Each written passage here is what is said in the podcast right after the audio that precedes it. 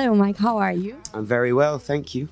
Well, you are here. Well, first of all, this question might have been asked too many times, but I have to ask it because it's the first time I meet you. Sure. Why Passenger? Why did you choose that name? Good question. So, Passenger came about when I was, we were in a band. I'm much younger, and we were thinking about a band name for months and months. Couldn't think of anything, and then I wrote a song called Passenger, and it was kind of like, yeah, that's that's kind of nice. That'll do.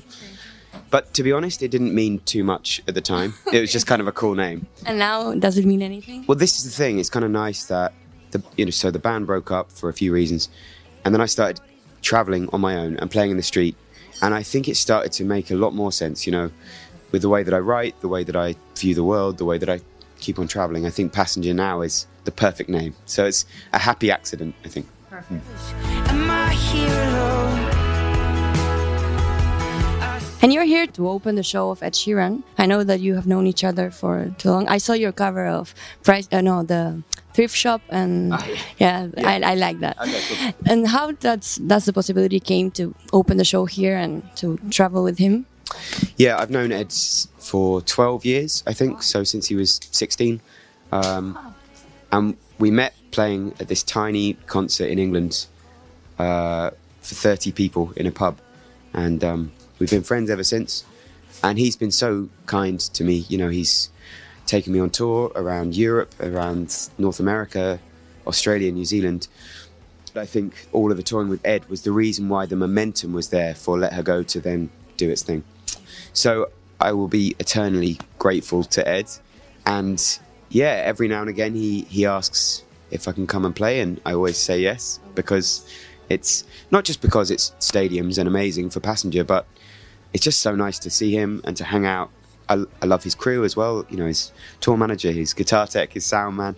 And his shows are amazing also. Oh my god, he's he's a phenomenon. There's no one else like Ed Sheeran. Like he's yeah, he he's broken every rule.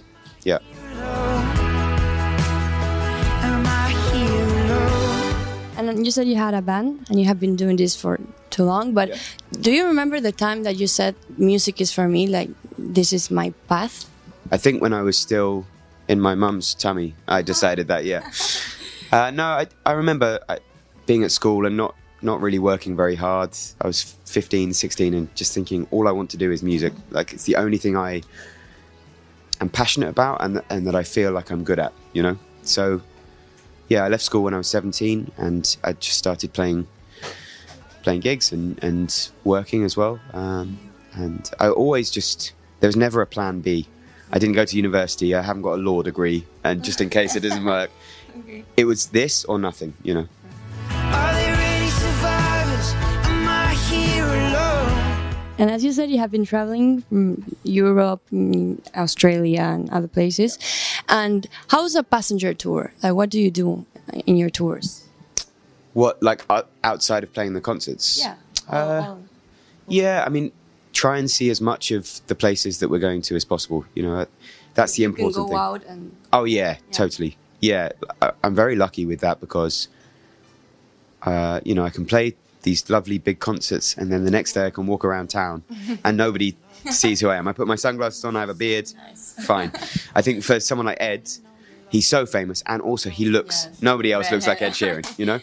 So for him, it's different. But I feel very lucky that I can have both. I have, you know, this wonderful musical career, and then I can just be a normal guy just walking around. So it's very lucky.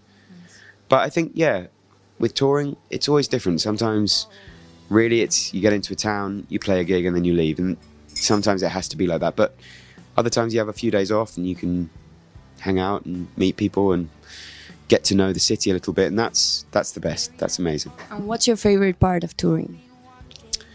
Uh, I mean, the shows, of course. That's why you're there.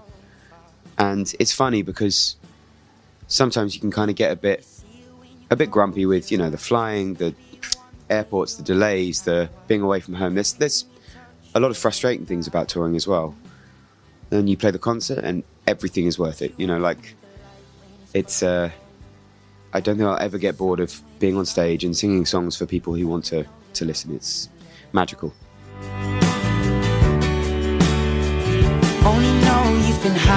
And we know that you, you have 10 albums published, which is amazing. And so, what are your next dreams on the music business? Or what would you like to accomplish? You know, it's funny. I think I've always, I've already accomplished so much more than I ever thought I would. You know, when I was playing on the street, um, I never ever thought I was going to have any of this. Um, so, I guess there there are still a few countries that I'd really love to visit, venues, festivals that I'd love to play. Um, but it's really nice to get to a stage in your career where it's like, I don't feel like I have to prove anything anymore. I have my fan base. If it gets bigger, then cool. Uh, but I, I'll just keep on making music that I love, um, and that's a really lucky place to be.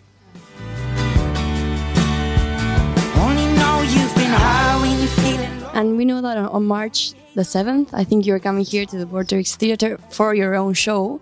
So, what can we expect for that show? It will be terrible, very, very, very bad.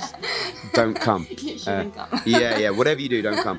Uh, no, it's. Uh, It's a nice place to play. Yeah, I've heard that. Yeah, um, I think the the big surprise for some people is that Passenger is just me and a guitar. It's not a band.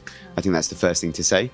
Um, but no, it's nice. I think you know the the stadium show with Ed is fantastic, but the headline one is more intimate. Uh, I have more time. I can play more songs.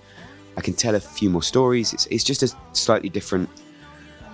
Yeah. So I think I think it, yeah, it's worth coming along to. I hope, I hope you guys come along.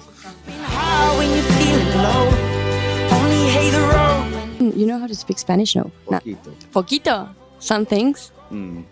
Can I say something and you repeat after me? Yes. Okay. We try. Un beso Un, un beso a tu música hoy. a tu música hoy. Yes, Un that's very good. a tu música hoy. yeah, perfect. Okay. Thank you very much. Okay, perfect. Thank, you.